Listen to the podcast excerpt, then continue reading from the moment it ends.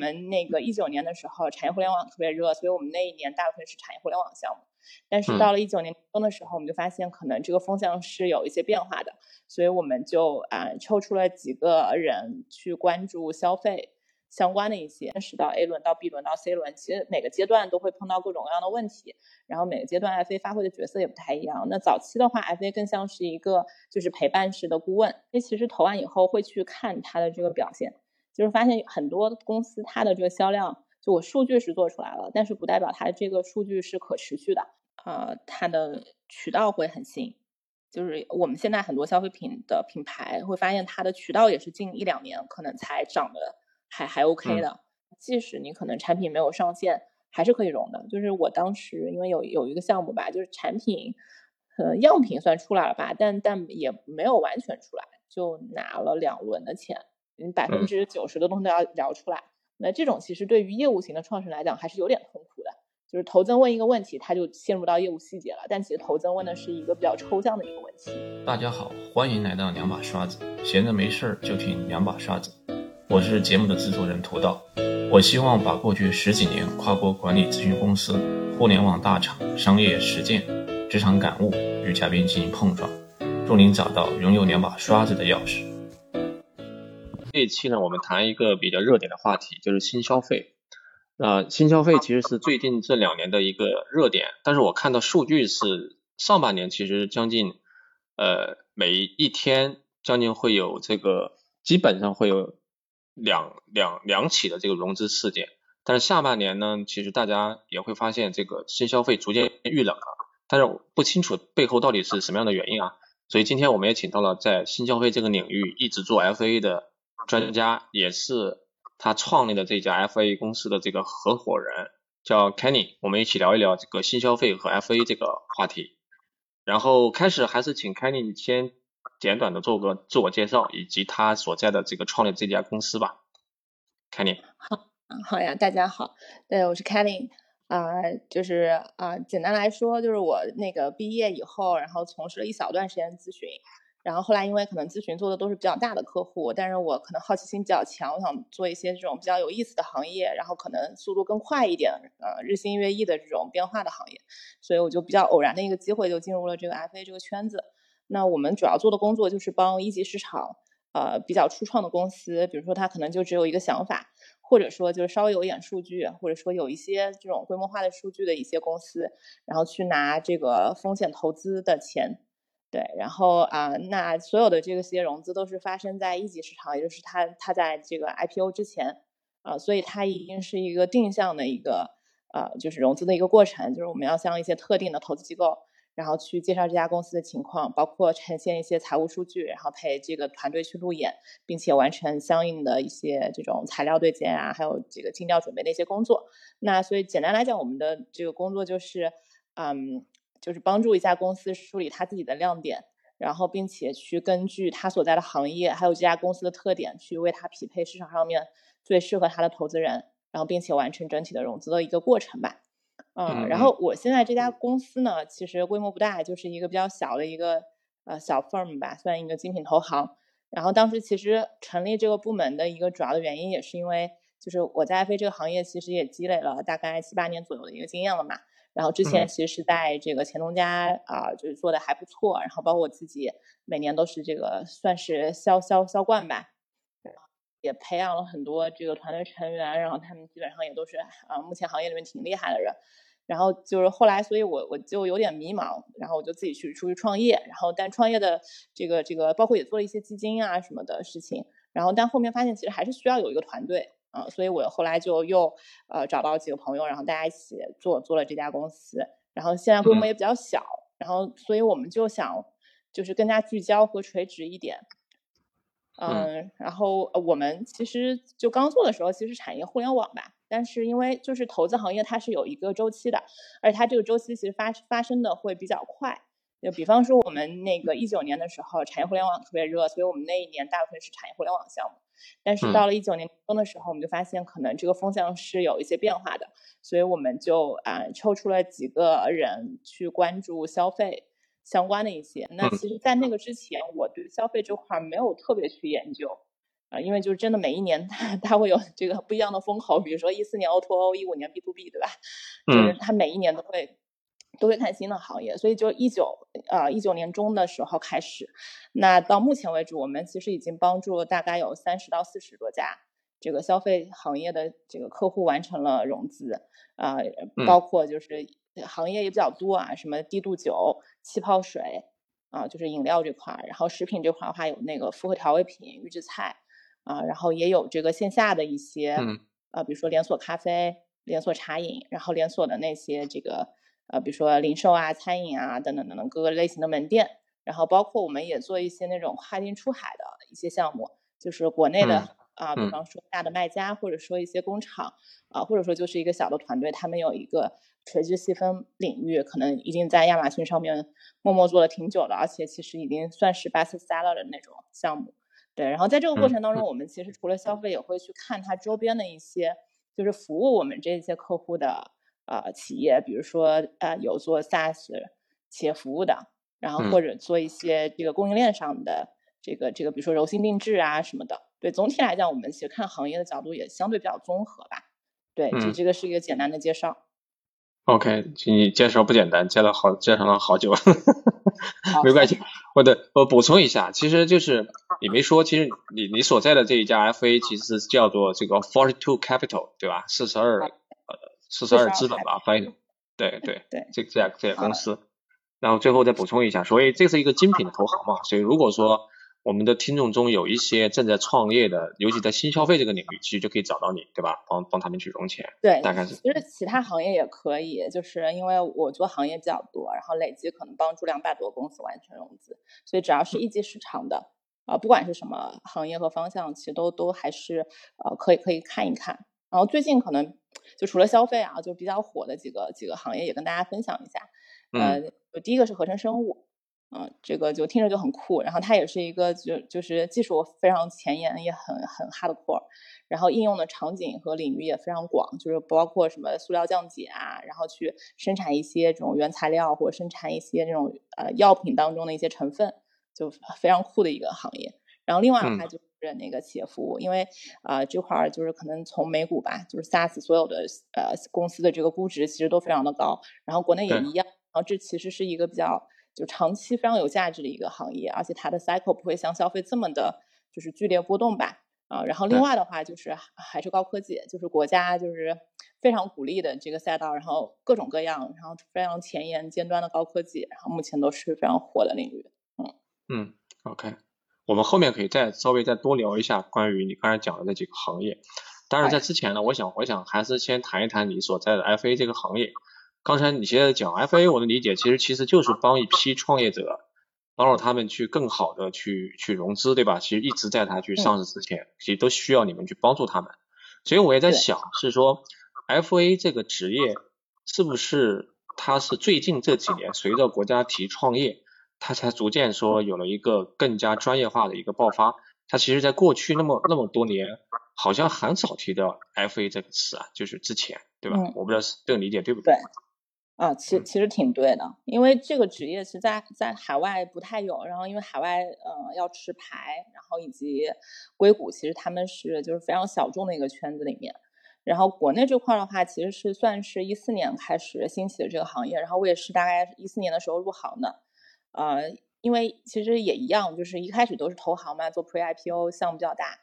呃，赚的这个 commission 比较多，然后后面的话就是会有一些本土的，然后要跟他们竞争，比如说华兴，他们就开始从一些更更早期一点的项目开始服务，但是就是一直到就是我前东家以太，呃，他会把这个就是这个匹配的阶段放到更早，比如说天使 A 轮，那显然这么早项目这个 commission 相对会比较少吧，所以他用了一个比较比较这个。呃，非非常厉害的一个组织能力，加上我们有一个产品的前端，然后就把这个比较早期的项目这块儿给带动起来了。所以就是哪怕是天使轮的创业者，也可以享受到相对比较专业的服务。对，然后因为呃有了这个机制呢，我们当时公司也培养了非常多的人才。然后那这些人才其实呃也有很多后面就自己比如说单独出来，然后成立公司开始做了。所以就整体就是整个行业供给和需求都非常充足啊，然后。包括就是呃比较重要的背景，你提到的这个万众创新这个事情，对，所以就就就开始蓬勃发展吧。嗯，所以我要理解就是 FA 它我我就因为它介入的比较早嘛，甚至天使刚才也讲它进去，所以我在想它除了说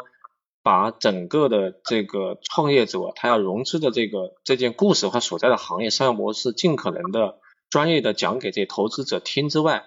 是不是说通过你的这种 FA 的这种这种梳理和研究，其实也在帮助创业者让他更好的去理解这个行业？我不知道对于这个角度你们有没有说？给这些创业者，除了 FA 本身之外的，就融资之外的一些一些辅导，对吧？比如说行业更好的研究，需要嗯需要去培养什么样的能力，这方面是不是也会对他有一些帮助？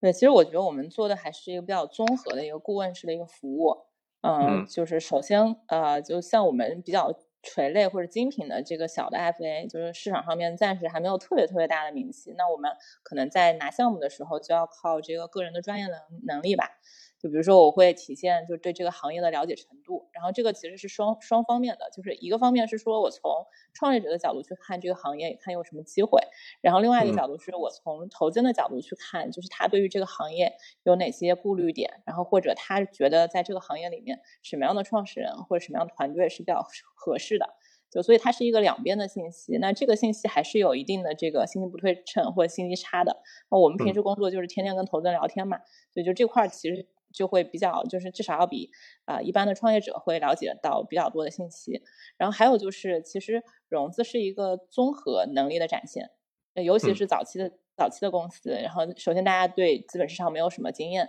所以他要首先要有一些资本市场经验，比如什么时候开始融资，然后怎么去讲述自己的故事，然后怎么跟投资人去互动，然后包括怎么就是就是在这个过程当中，就是你你怎么去呃接受投资人。怎么去拒绝投资人，就是全都是啊一系列的相对比较偏专业的一些领域吧。对，所以我们就会做到一个全程陪伴，呃，包括一些这种法律方面，然后条款方面的一些啊细节的一些问题，然后我们都会提供比较专业的建议。然后呃，然后从我角度来看吧，就比如说我服务的一些早期的创始人，啊，可能就会更像朋友吧，就是我可能有些给他提的这个建议，就是是作为朋友去提的。然后比如说一些行业一些最新的呃动态，或者从投资那边呃得到的一些最新的关于啊资本市场未来在这个方向上面还会不会继续投，然后有哪些呃就是比较大的这个风向标的一些转转换，嗯，然后甚至可能我会建议他去在这个阶段，比如说招人的时候可以注重这些个渠道，然后可能创始人自己如果平时有一些时间的话，可以去听一下哪方面的课程。对，所以，我我觉得就是创业这个行业真的是变化比较快嘛，所以就一个公司的天花板真的有可能是自己的这个创始人还有核心团队，所以就大家所有人都在比较努力的去去学习最新的东西，所以就这块我们呃如果有但凡有什么这个方方法，都会就是啊尽可能的提供各类的帮助。嗯，所以我我也想跟你再再讨论一下，就是说，因为如果站在投资的角度，如果整个市场它的这个资金是是充足的，或者是过剩的，对吧？那相反呢，这种好的项好的项目呢，又没那么多。如果是这种情况下，那那 FA 的角色会，你觉得会会有充分的发挥的余地吗？因为这样的话，那基本上只要有好的项目，那那这这样的话呢，以资本的这个嗅觉，它会直接就双方会建立联系了嘛？那这个时候。对吧？你你会怎么看不同的这种阶段？就是在这过程中间，FA 所扮演的这种这种作用和价值。明白，明白。对，就是首先就我刚刚那个问题其实也说了，就 FA 它是一个比较专业的一个事情，然后就专业事情其实应该交给专业的人嘛。你像买个房子都要找中介，对吧？那可能融资的时候确实会有更多，就是不是特别呃，就是不是特别常规的一些常识。啊，而是一些很专业的细节的东西，可能这个时候找个 FA 会非常省时间。当然，就很多特别优秀的创业者，他自己人脉也很广。那当然就是在第一轮天使轮的时候，可能就找一些自己认识的这个圈子里面的人，可能就很快就搞定了。对，但是就总体来讲，呃，阶段也有很多嘛。你从天使到 A 轮到 B 轮到 C 轮，其实每个阶段都会碰到各种各样的问题，然后每个阶段 FA 发挥的角色也不太一样。那早期的话，FA 更像是一个就是陪伴式的顾问。然后有很多问题，呃，然后包括帮你去匹配一些更合适的一些资源。但是到了这个中后期的话，可能 FA 更多的是就是从数据的角度，怎么去帮你把公司相对来讲，呃，既真实准确去展示，然后同时也能展示就是最好的亮点这个部分。然后包括很多公司其实，呃，我们遇到的情况都是我们。但凡可能给他故事上面稍微进行一些调整，那么他在资本市场上面的一个就所谓的 narratives，就它这个叙事逻辑发生了变化，呃，其实真的还是会影响它的这个公司的资本价值的定位的。然后还有一个的话就是，目前其实资金非常充裕，但是就是同样你也带来了很多这个信息的噪音，就是市场上面其实挂自己是某某投资机构或者投资管理有限公司或者各种各样的什么合伙企业的有非常非常多，就。嗯，不一定找得到。然后再一个就是可能没有办法去判断，就可能消费这块儿，那有一千个公司可能开过枪，对吧？但是你不知道这个时间段，然后你在目前这个阶段，然后哪个投投资机构是最合适，并且每个投资机构里面都有很多很多人，嗯，你也不不一定能找到就是最最会去扣扳机的人。所以，呃，这块还是需要这个专业的这个财务顾问帮忙去呃筛选信息，然后去匹配的。就我举个很简单的例子，就是。就我们可能会知道啊，某一家这个投资机构在目前突然就收紧了啊，然后这个事情其实别人是不会去说的嘛，对，但我们可能就是从一些聊天啊，或者就是呃非非正常途径去了解到一些这种呃比较零零散的信息，但同时其实对于创业者来讲是非常有用的，能节省他大把的时间。对，所以我觉得 FA 确实能，其实很大程度能确实能帮助这个。这个创业者，对吧？所以我不知道你们这个行业，你们的收费模式是怎么样的？就是你你是不是你们是不是是以这个融资额的一定的比例来提成啊？是这种模式？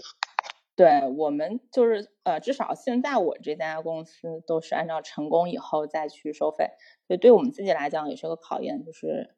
啊，我们需要去挑选到就是自己认为成功概率最高的，否则可能利益花下去，但是他没有没有成功，那我们肯定就收不到钱。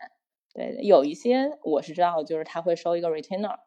啊，就可能大一点的项目吧，然后更多就是呃，相当于是你提供一些比较确定性的服务，比如说做一些财务模型啊，那个可能通常发生在中后期，但是我们现在的话，呃，即使做中后期，其实也是基于成功去去收费的一个模式。明白，所以你们其实是先以投资人的角色说，这个项目我相信他，如果是我自己的，我都会投。然后说你们才会接这个项目，说我帮你去融，对吧？以这种这么一个逻辑去弄，可能最后像你说的，你帮他成功融了钱，那你们才能后面才能这个才能收来钱，这种模式去运营，对吧？我觉得是这么一个逻辑。对对，嗯，是，就一方面我们自己确实有些时候会投，呃，就是对我我自己也投了一些公司，然后目前可能发展都还可以。然后另外一方面的话，就是对我们来讲，如果比较早期的时候接触到这个公司，如果我们只给他做天使轮，就这个肯定是呃收不回成本的，所以就必须他除了能融到我们现在做的这一轮，他还得融到下一轮，甚至再融一轮，这个其实才能把我们自己的这个财务回报做的相对比较高一些。所以我们我们其实也是一个嗯不断在在判断项目的一个一个 FA 吧。嗯，OK，你刚才说你们已经做了几十个项目了。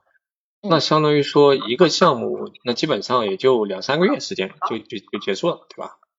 啊，算下来，其实有些会更快吧。就是我经历的这个，就是人生当中最快的就是三天就搞定了啊。但但三天就是，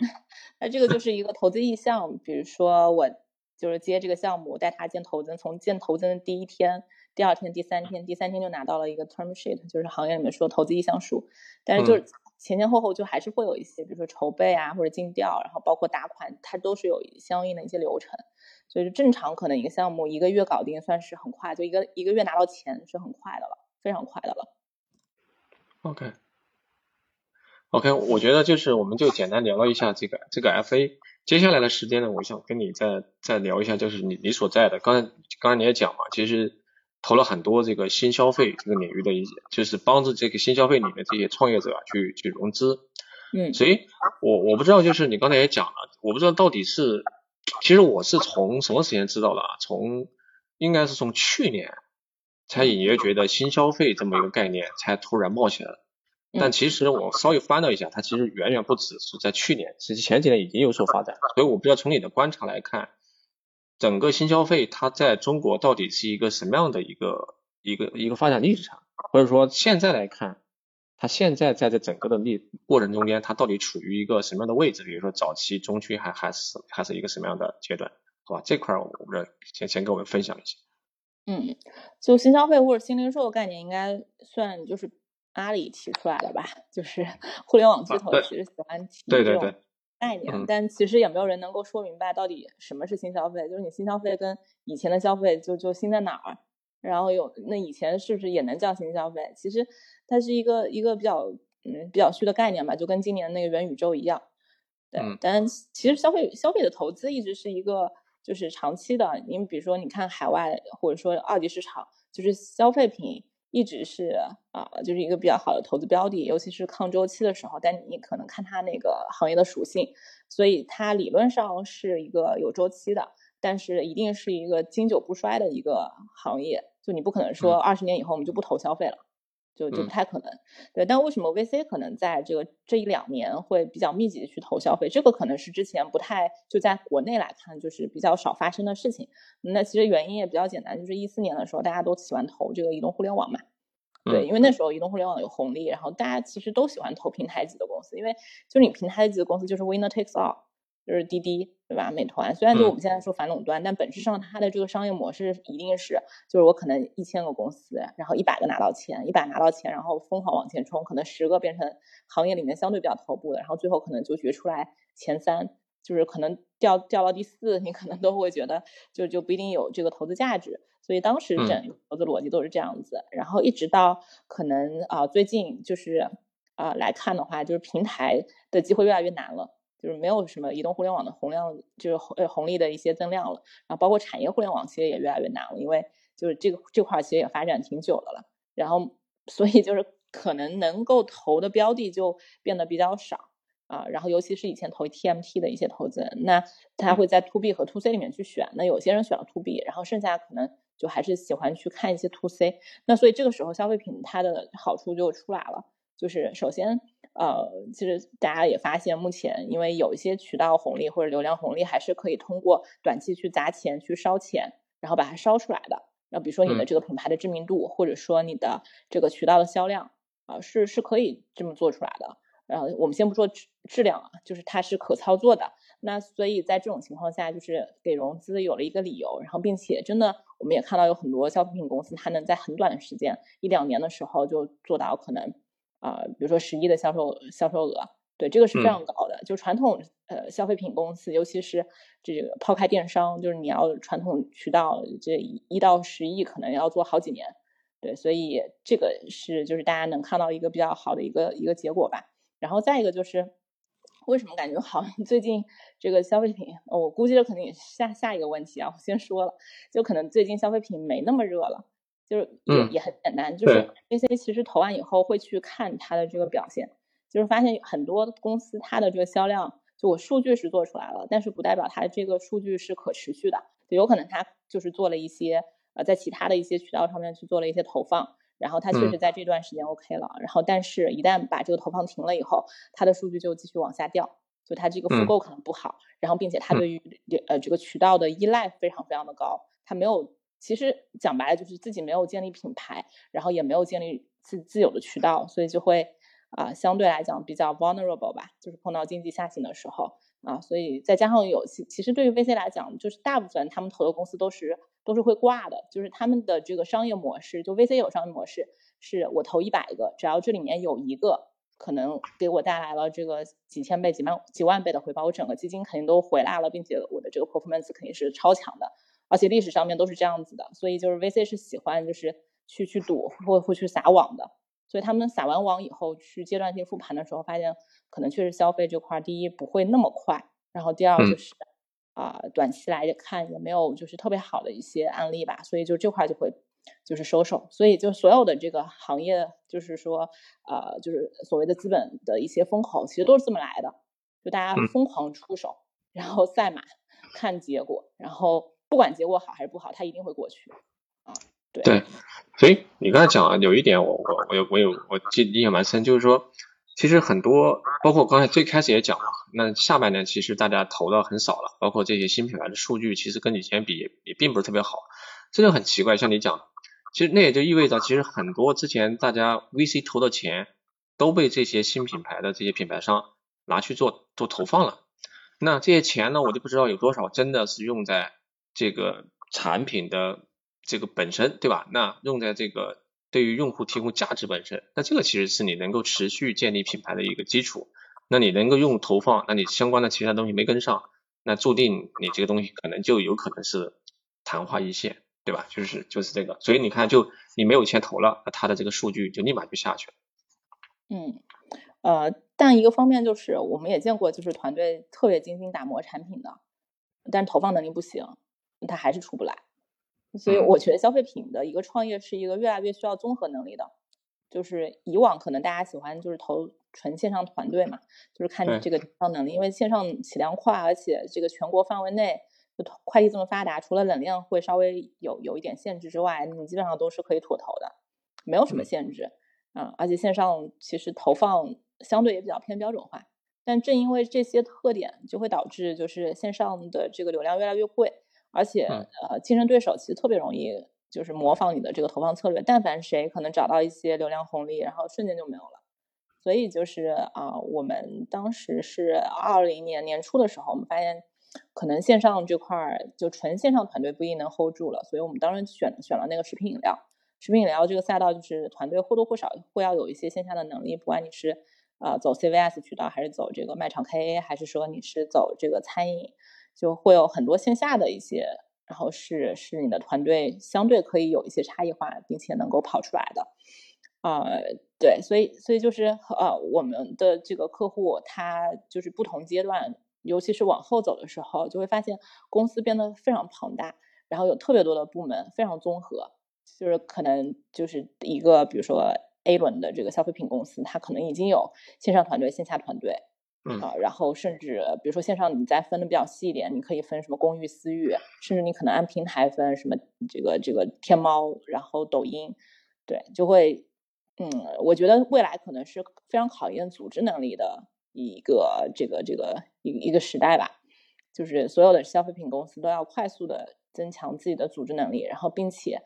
就是尽可能比这个竞争对手，然后可以把这个优异做得更好一点。啊，然后那可能当竞争对手他因为投放大家其实都差不多，呃，竞争对手可能组织能力不太行，那你能够赢就是一直躺，就是也不说躺赢吧，一直坚持下来，可能坚持到最后，你可能就剩下这个细分赛道里面相对来讲比较不错的头部品牌了啊，我觉得是这样的一个道理。对，那如果我们再回到刚才你讲的那个，就是你你其实你也提到说，就不这个新消费到底怎么定义？其实大家业界也没有一个标准的说法嘛。所以以你的感觉来看，就是这些新的消费品牌，他们跟传统比到底有哪些不一样呢？就是嗯，为什么起了一个新？当然这个是其实是阿里起的，确实是，但是大家确实跟之前你你自己的观察有没有一些确实有一些不一样的地方？嗯，我觉得第一个就是呃，它的。渠道会很新，就是我们现在很多消费品的品牌会发现，它的渠道也是近一两年可能才涨的还还 OK 的。比方说有做社区团购的，然后做那个啊新零售就是 O2O 的，比如说像那个京东啊，然后每日优先这种。对这种渠道，其实以前可能三四年以前他们自己还很小，那肯定不会说有品牌我专门去去做这些渠道。对，然后另外的话就是流量嘛，流量因为每一年都会。不断在变化，那最近比较这个火一点的流量可能是抖音，比如说抖音自播啊，或者说啊，包括线下，线下其实也会有比较这个比较火的一些，呃，还还有红利的地方，比如说像会员店，对，所以我觉得新消费公司就是，呃，它其实就新在对于这种新的机会的把握，就我们其实往往再往头几年的一些消费品公司看，但凡现在就是它的这个销量还在的。然后一般都是还是能够踩上这个当前的红利的，就是嗯，你不能靠吃老本嘛，就是因为红利是会衰竭的，就是这些公司它通常都还是能够就不断的去去啊探索新的渠道、新的流量，然后并且它的这个呃有一定的这种数据能力，对，因为当你这个渠道或者流量来源比较多的时候，你可能就需要去有一个相对嗯，也不说数据中台吧，就至少你要有一个呃精细化运营的一个思维，呃，否则的话，其实啊，你内部的资源没有办法分配，然后你也不知道可能哪个渠道是效率最高的，然后你也没有办法根据这个公司它目前的这个战略去调整你的渠道分布，啊，所以我觉得。这个是跟传统的一些这种品牌有比较大的区别的。对，我觉得这个确实是，但是我我我自己作为这个以这个行外的观察者的角度啊，我我自己对这个新零售或者说对新消费的理解，其实也也有一个可以跟你探讨一下。我自己觉得这个新消费其中有一点啊，就是跟之前老的不一样的，就是它所目前新消费的这个这个消费人群，其实是完全跟之前不一样的。就是我们讲，就是现在很多的这些新的消费品牌，其实它定义的消费人群很多都是。都是某一个细分的群体，比如说九五后，对吧？那九五后这种这种这一代的这这这些群体，或者是说他抓了某一个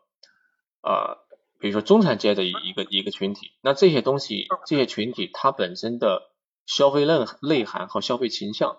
那跟之前肯定是完全不一样的。那就是基于它的这个目标群体的这个这个聚焦和定位，才导致是说我到底给他。de deliver 一个什么样的产品，对吧？比如说什么什么中中雪糕也好，新茶饮，那这个东西才是说跟之前的那些老的老的产品，在无论是在产品的品质也好，还是说在价格各方面都不一样。我觉得这可能也确实是跟之前这些老的传统的消费品牌所所不一样的一些地方。但不管怎么样，老的新品消费品牌它其实也会有这个目标人群的定义，但是它的定义呢，我觉得就是不会那么精细化。或者是说老的目标那些消费品牌呢，它只要一涨，它就有可能会成为一个很大的一个品牌。但是呢，现在我觉得这些新消费品牌呢，它其实是目标人群，我觉得每一个人创业者他的起步一定是一个很窄的一个细分人群。这个窄的细分人群呢，就也不是说就不可能诞生大的品牌，但你诞生大的品牌的可能性，我觉得就不会不会那么大。你可能会做一个精品品牌或者细分品类的品牌，或者别人非常认可你抓的一部分人群，但是跑此之外，你想做一个全品覆盖全人群的品牌，我觉得可能难度就很大了。我觉得这可能也是从另外一个角度去理解这个这个新消费品牌跟之前不一样的一个地方。嗯，对，就这种可能比较容易发生在就是含有一点价值观的那种产品，就美妆个护。嗯，其实就是很多你会发现很多产品它的就是本质上它的成分是差不多的。但是它包装还有包括定位，然后以及价格带可能都很不一样。就原因就是你刚刚说的，它其实是针对完全不一样的这种垂直细分的人群。呃，然后我们可能因为最近做的比较多，还是偏那种食品饮料这种基础民生的一些项目。对这种项目，可能它就不会像分的这么的细。呃，这个也是跟它这个产品本身的这个属性、行业属性是比较相关的。对，但嗯，我我自己感觉是说。嗯，从从就是一级市场或投资角度来讲，肯定还是需要去找一个大品类、大人群，然后最好是那种很普适的，呃，最好是一听这个价格就是万众可以接受的，这种是市场能够做的比较大的。嗯，但是啊，就是那种就是带有一些价值观的那种，确实还是需要呃品牌上面有一些差异，但是最终它还是会长成，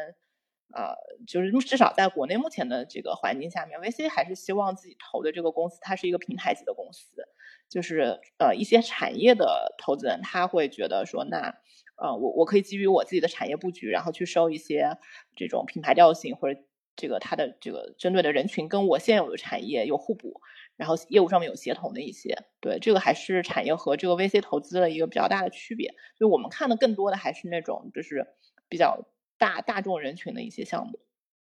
嗯，所以所以我不知道你怎么看说。如果是站在帮这些创业者去融资的角度，或者站在投资人的角度吧，就是大家除了刚才讲的，就是除了之前就是互联网的这些技术啊，或者说平台少了之外，没钱没去处之外，就是大家去判断新消费未来会成为一个这个朝阳产业的核心的一个判断逻辑到底是什么？就是大家觉得这个，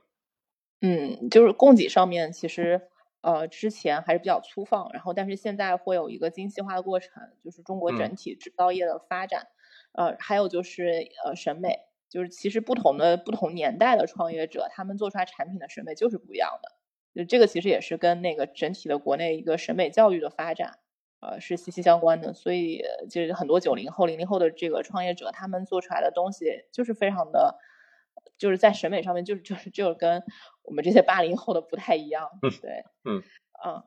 嗯，然后再一个就是，我觉得也是因为就是很多基础设施已经相对比较完善了吧，所以呃，哪哪怕不融资，其实很多这种新的品牌、新的产品也是能够就是在比较早期的时候就被自己的受众知道的，就只要投放可能相对偏精准一点，嗯，那这种就比较容易去鼓动更多的这个创业者过来创业。其实我身边有很多呃，就是。呃，创业者吧，有些他可能都不是全职在创业，但他做的这个品牌还是有自己的呃这个特定的一些用户群的。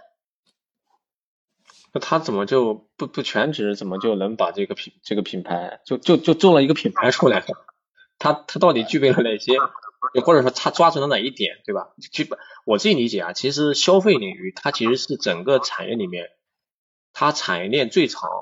最复杂的一个。最复杂的一个一个一种产业形态，像你刚才讲的，它其实特别考验一个人的全产业链的这种资源和组织的整合能力，任少了任何一环，其实都都不可能。所以你刚才讲的这个，他比如说坚持就把这个事搞成了，其实还是蛮厉害的，他肯定是抓了抓准了某个东西。对，就看他想做多大吧。就如果说正儿八经要融资，肯定是要全职，而且就要 all in，而且团队规模还有包括团队能力要很强。但是就是如果有一些产品，它是属于那种我覆盖一些小众人群就可以了，呃，然后其实市场上面有大量的第三方机构，就是你投放，然后你做电商，其实你都不一定要有自己的团队，你可能把这个产品这部分已经做得很好了，那其实第三方还还是能够就是帮你去承担大部分的这些职责的。就当然就是这样的创业者，其实他他算是一个个人选择吧。就是我就想做一个小而美的事情，啊，但我不想做大。我可能确实也也不一定这个我我做的这个这个东西，它它是一个大的行业，那所以还是有这个可能性的。那我之所以这么说，是因为就是不要所有的这个消费品的创业者都觉得说我一定要融资啊，我一定要做特别大。呃，这个其实每个人的能力或者每个行业的属性以及不同的时间点，决定了你的事情到底能不能做得非常的大。所以就哪怕就是呃，你你兼职创业或者说就投入一点精力，只要你产品是有差异性的，就这个市场还是会接受你，你的 C 端用户还是会接受你的，就不是说 VC 不投就不是什么好的项目。嗯，OK，那如果是 VC 去投一个这个消费品牌，他们一般主要看重哪些？方面或者哪些角度啊？这中间有没有一些共性的一些规律？那你肯定基于这些共共性的规律，你肯定是准备你这个融资的材料嘛，对吧？就给投资者讲一个故事啊，我看我们好，对吧？这中间到底是有有没有什么可以给我们分享的道道？对，呃，首先就是所有的创业都是要看团队，因为本质上投资就是投人，就是嗯，有很多项目其实，比如说刚开始说啊，我要做某个方向，比如包括今日头条。就是他他在那个创业的时候，他他创业之初也不是做这个方向的嘛，对，所以当时投他的可能 A 轮的投资人都投的不是目前在做的这个事情，对，所以啊，就为什么 VC 还是非常看重这个创始人还有这个团队的背景的，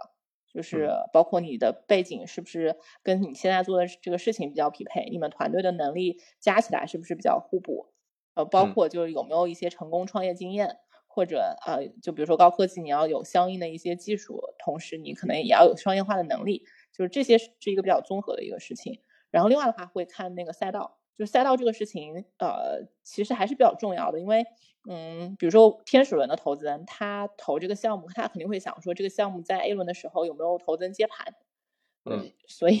就是也大家不能这个。一定要顺势而为，就也不能逆着行业走嘛。所以就这个行业特别冷的时候，你去融资，你花九牛二虎之力，其实也不一定能融到特别好的这个结果。呃，然后还有就是，呃，比如说你确定了这个团队背景，然后确定了这个呃赛道，然后你可能需要有一些 MVP 的事情。就我也觉。遇到过很多这个创始人，他可能呃明明其实是有能力，然后去做一些这种产品原型，或者去把这个产品推向市场，然后获得一些这种初步的反馈，但是他就等在那边，就说我融到钱我就怎么怎么怎么样。对，这个其实也是不好的，尤其是行业下行的时候，就肯定还是需要一些自己的一些 commitment，包括有一些数据来来来先说话的，否则其实呃 VC 也很难很难去判断，他可能就说我觉得还不错，但是我可能先观察一下。嗯，所以你刚才讲的那些，连他连 L MVP 都都不做，那他就就等着钱来，他他是要降低他的风险吗？还是怎么样？有啊，就很多很多就是很厉害的创创业者，就是他可能还没有离职，这个 VC 就跑上去说你你出你离职吧，你一离职我就给你多少多少钱。对，但这个是非常非常小的，就很很稀有的这个这个案例啦。对，呃，然后呃，但就是在行业这个风口期刚起来的时候，因为那时候可能供给也不是特别充分。你如果说是一个比较好背景的团队，然后做的这个想要做的这个赛道，并且你其实有一定的这个基础的能力，然后大家也可以去呃观测的出来。那么即使你可能产品没有上线，还是可以融的。就是我当时因为有有一个项目吧，就是产品呃样品算出来了吧，但但也没有完全出来，就拿了两轮的钱啊。这个在消费品，比如说啊去年去年年中。就是去年年初到年初不是疫情嘛，然后疫情结束以后，年中到下半年可能九九十月份的时候，那个时候特别好拿钱，然后就哐哐哐，就是先先融天使，然后别的机构知道了以后，只要是特别好的机构投，然后大家就会在其实没有发生特别本质变化的时候，就再做一个加轮。呃，我们当然也是很很劝创业者，就是你你看到这个行业的势起来的时候，你就应该在行业起来的时候多拿钱。嗯因为后面就肯定是不不那么好拿钱了，对，包括今年下半年就就不太好拿钱，对吧？你对对对，但也要看阶段，就是比如说我去年做的那些天使轮 Pre A 的这种项目，然后在今年可能如果顺利的话，它自己发展比较快的话，基本上在现在这个时间点也融完 B 轮了，所以它就再接下往往下融，其实还是好融的，因为就一百个天使，然后可能啊二十个拿到 A 轮。然后十个拿到 B 轮，那其实本来 B 轮的这个标的就没有这么多嘛，所以就是 B 轮的机构还是会去持续去看的，就它这个时间的传导是一个，对它也是按照这个顺序去传导的。OK，你你现在就是辅导的这些公司里面，呃，基本上大家都在哪一个融资的这个那个阶段里面？第 C 轮、消费还是比较宽，比较宽。我们天使呃呃，假设不分行业的话，我们是天使到 D 轮都会做。呃，但是消费我们现在接早期也会比较的谨慎，除非是一个比较新的行业，或者有那个呃科技含量的一些消费，就消费科技，或者说呃偏医疗的消费，嗯，纯呃纯就是消费品的消费，我们可能就只会看 A 轮以后的了。嗯，所以我刚才为什么问这个问题呢？其实还是想说通过这个。因为你可能，比如说有的你之前帮他融天使了，甚至融 Pre A，然后到 A 一直到 D，你可能都会帮他们。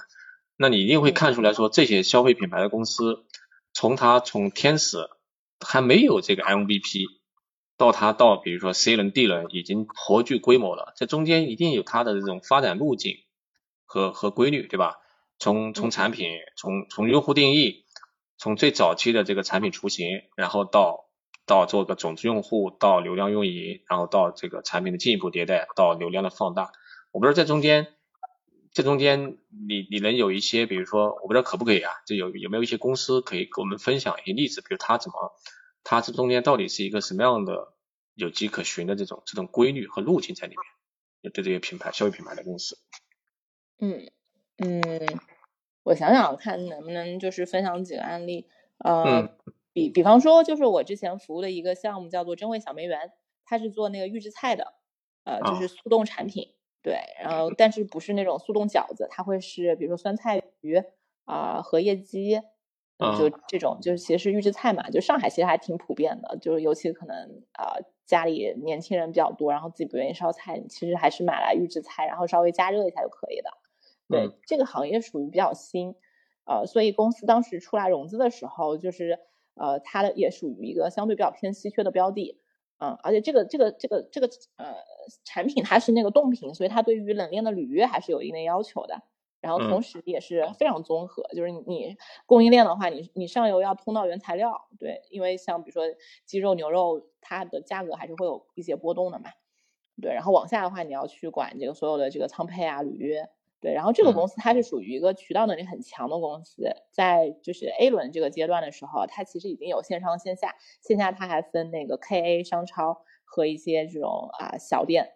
然后包括可能接下来会自己有这个自营的门店，呃，是我见过的所有消费品公司里面就是在非常早阶段里面就这个快速去去建立很多渠道能力，并且它这个部门能力也非常综合的一个项目。对我觉得他其实成功的点就是，首先创始人背景还是比较符合的，就是他自己是传统商超的体系，然后后面对后面去了生鲜电商，然后又去了呃大的互联网平台，所以他的这个人脉资源，然后自己的这个思维模式，其实既有这个传统消费品。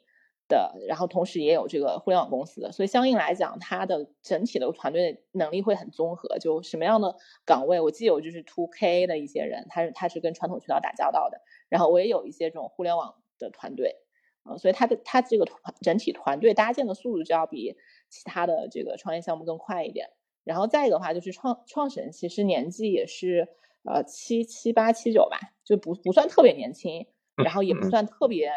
年老就是比较比较合适的一个一个区间，就所以呃整体它它也比较成熟吧，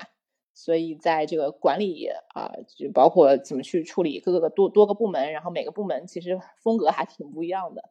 嗯，所以在这块有比较强的这个管理经验，所以我觉得这个可能是比如说九零后的这个创始人就比较相对来讲比较比较难做的吧。然后再一个就是这个创始人他还是属于啊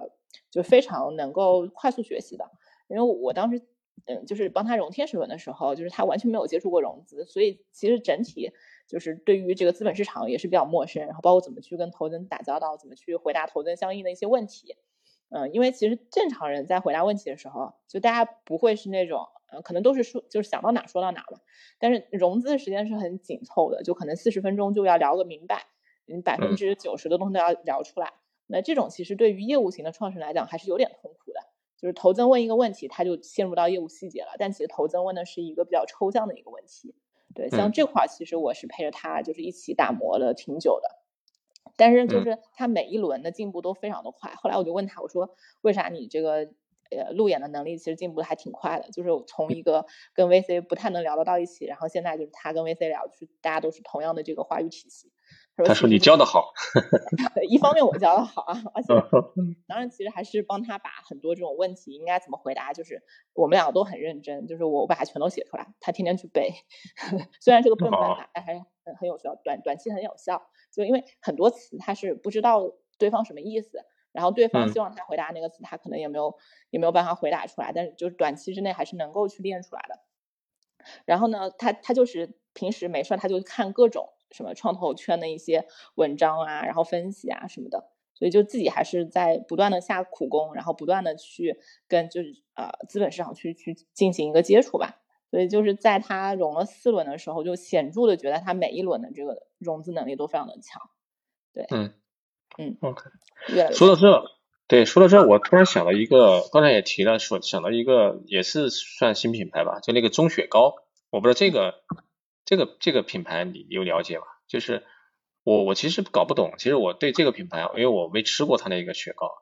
但是因为它那个价格实在是定的太贵了。但是你就雪糕这个这个产品本身这个品类，嗯，到底是什么东西那支撑它卖那么高的价格，对吧？这个我其实一直是打打一个问号的。如果是站在消费者的角度，我觉得它其实是没有提供额外的这个这个价值的。所以所以换句话来讲。对于它这种定价体系，结合它的目标人群的定位，综合来看，我我自己是是打一个问号的，所以我我我不知道你怎么看。但我觉得，就是他这么做其实也是比较理性的吧，就是就除了他之外，其实呃之前也没有其他品牌能够就是电商上面能够就是完全从电商这个渠道先走出来，然后而且这个雪糕类的履约是非常的难的，就是你。你必须要全程冷链，否则的话就蛋蛋粉化掉就不行嘛。所以他定这个高价也是有有些时候可能也是无奈嘛。你你不留呃这个物流履约费用的话，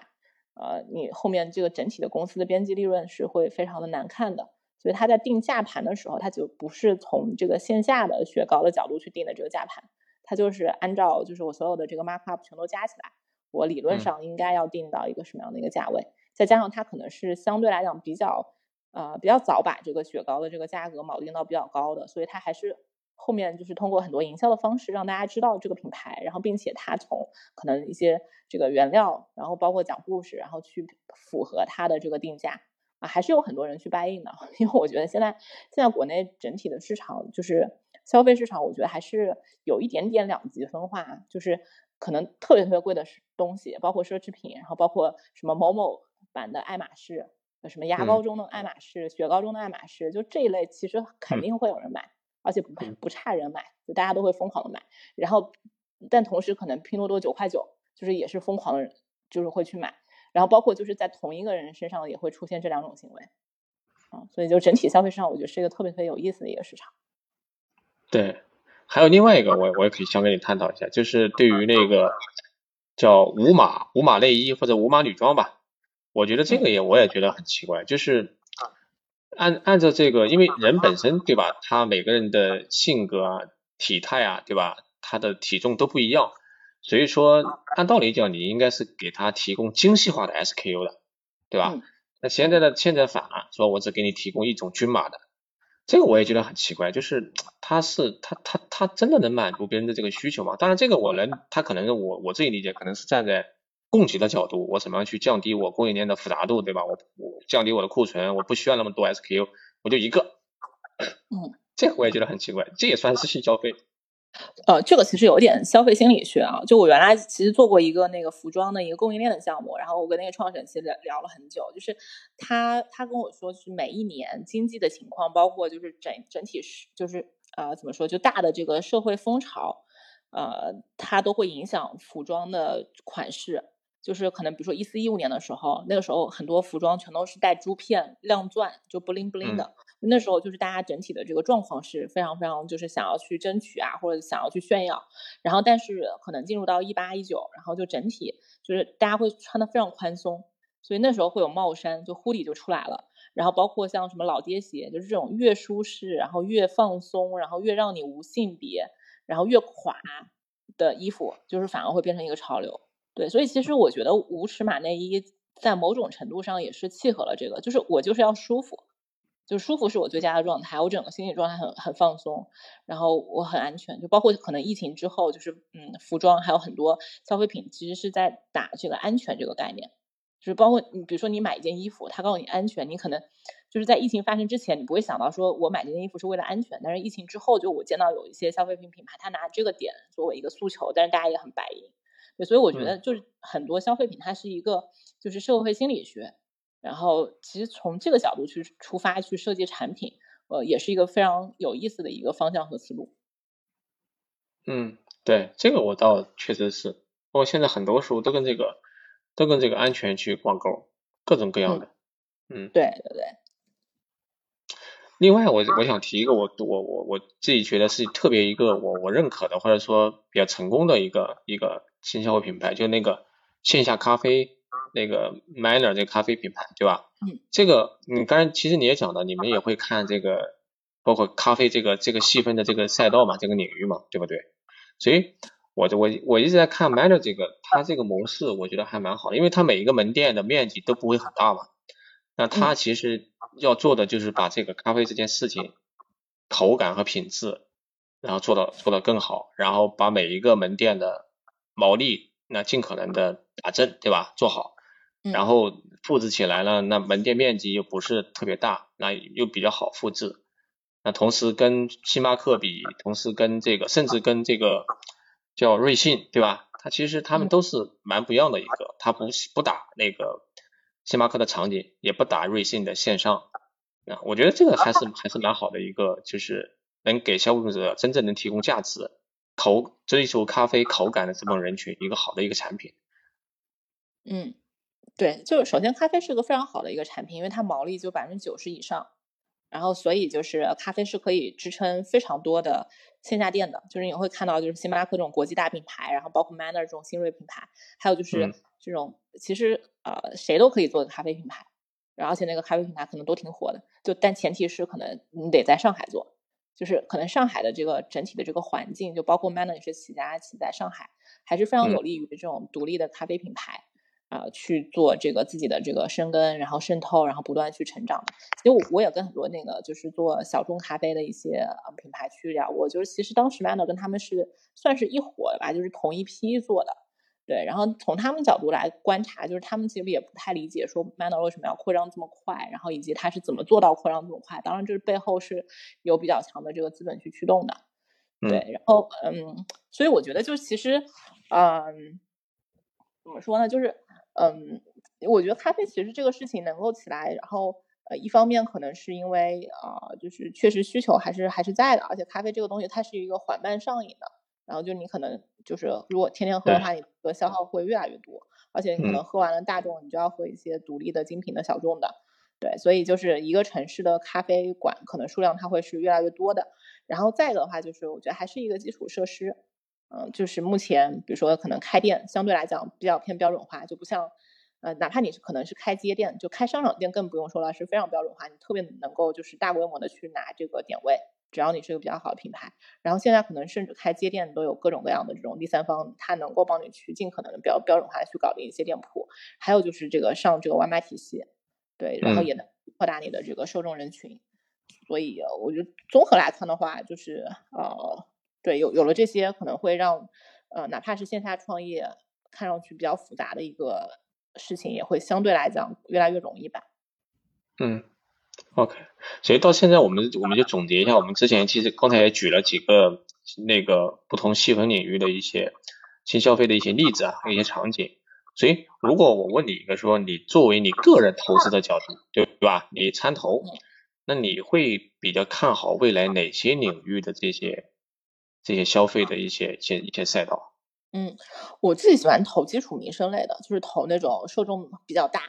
呃，对，因为我觉得这种相对来讲，它的这个基本盘会比较稳健一些，就它不是一个那种增量市场，是一个从零被创造出来的需求，它应该是一个大众的需求的一个升级版。所以就是投存量市场的升级，而不是投增量市场。嗯，对。后，嗯，但我可能我投资会话会比较看人吧。就是首先可能我跟这个创始人会有，就是比较聊得来，然后我也比较认同他的价值观，然后同时他的这个能力，就因为我可能也见过比较多的创始人了，我我也比较想投那种呃相对成熟，然后能力呃也相对比较这个这个呃齐整的这样的一个团队吧。嗯，OK，所以你刚才讲的那个基础民生类，那元气森林在你的领域，这就是算一个新新品类，对吧？就完全是一个新的。不不不，它还是一个啊，就是存量市场升级，就是升级的 OK，对，碳酸饮料升级。OK，就零脂零卡，对吧？这种算基础饮料，对吧？做了一个升级。其实。它现在其实就是整体的那个饮料，就各个领域的饮料，包括其实嗯乳制品都是有布局的，所以它就就就是一个非常基础民生的一个一个一个这个消消费品的一个嗯对 umbrella 的一个公司。另外，我最后我其实想跟你探讨一个话题，就是其实作为那个新消费品牌的另外一种渠道形式，就是跨境出海嘛，这其实也是你关注的嘛，对不对？对。因为我会发现，我觉得现在是不是一个机遇啊？因为现在呢，就依托平台，比如像像亚马逊，像深圳一大批卖家被封号了嘛，它上面经营的这种风险其实蛮大。那这种情况下，未来如果做跨境出海的话，依托独立站的这种形式，是不是会成为一个主流的形式啊？那这如果是这样的话，那基本上会带来一波的很多的从亚马逊啊这种大的平台会迁到这个独立站上去。嗯。嗯，其实我们观察下来，就是呃，大卖家就或者说被封号的那种大卖家，还是比较偏传统，就是他那个产品本身可能差异化不是特别大，呃，然后大家就是同质化会比较明显，所以他可能会通过一些呃刷评价啊等等这些方式去运营他的这个亚马逊账号。但是就是比较新的或者说 VC 想要去投的那些呃项目，就是他们可能通常比如说是在某一个垂类有有自己的品牌。而不是所有的品牌或者没有品牌这种状态，然后呃，而且它是会就是啊，亚马逊跟独立站同时做，然后甚至可能一大部分是在亚马逊，因为总体就是从流量运营的角度来看，亚马逊还是一个相对比较高效的一个流量运营平台。但是越来越多的这样的卖家，他会去比较看重自己独立站的一些呃运营，然后可能更偏品牌侧吧，啊，然后啊，而且就是嗯，他们倒不是说觉得说亚马逊会封号或者怎么样的。呃，主要可能还是就比如说做了独立站以后，然后可以就是更好的去服务自己的客户，嗯，所以我我觉得就是未来这个跨境这块的趋势其实还是一个比较明显的吧，就包括我们现在看很多国内的消费品，它可能这个品牌从打造开始就是往着一个嗯国际化的品牌去打造的，嗯，比如说像一些消费电子，呃，就是它其实很多需求大家是是通用的嘛，甚至可能海外的这个需求会更加强烈一些。然后包括一些美妆客户的一些品牌，呃，就只要它的这个产品是一个呃，就是嗯，相对就是调性上面还是比较偏向这个呃国际化的，那未来它可能国内做的还 OK 的情况下，哪怕是找一个第三方，然后先帮他去做一些海外用户的一些小规模的测试和推广，其实都还是有这个出海的一个潜力的。对我我自己比较看好跨境出海这一块，因为那个那广州还是深圳啊，那家公司叫西运，那这家公司真的是发展太快了，就基本上跟现在优衣库差不多。是的，是的，对。但这家公司其实一直还是蛮低调的，就是包括这个投资行业，呃，就是在它比如说初创的时候，其实也也大部分机构也不是特别了解吧。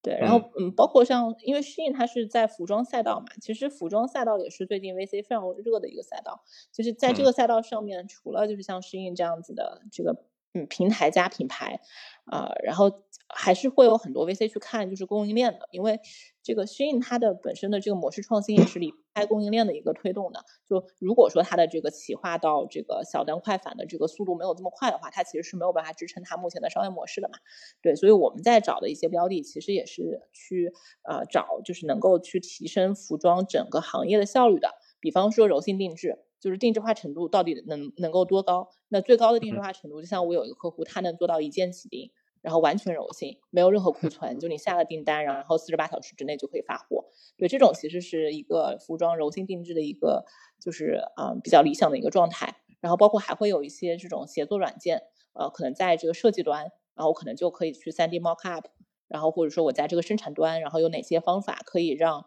呃我的整整体的这个服装的这个翻单效率更更高。然后包括在这个可能再往前一步的话，就是这个测款，我我怎么样测款的这个效率可以更高？所以，我我觉得就是其实很多行业都是值得再做一遍的，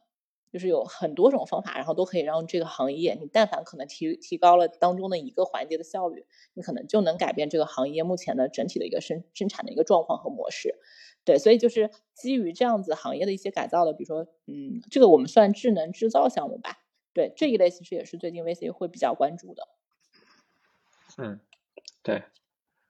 这个算服装也算智能制造嘛？就你刚才讲的这个。对，算的算的，因为啊，对，就是因为我们现在看项目，大部分它是基于生产环节某一个环节的改造。对对对。因为后端供应链很很很关键，就是这个，对吧？而且这个恰恰也是我们国家的啊。嗯。就服装品牌很难啊，就是就是服装还跟食品饮料不一样，就是服装品牌就大家会很难去投。但是服装的这个生产效率这块的这个迭代和改进还是有比较大的空间的。对，是。不，阿里也成立了那个服装的供应链那个公司，叫啥？我忘掉了那个。啊，对对对，就就就想着这方面去去做嘛，去发力。对，嗯。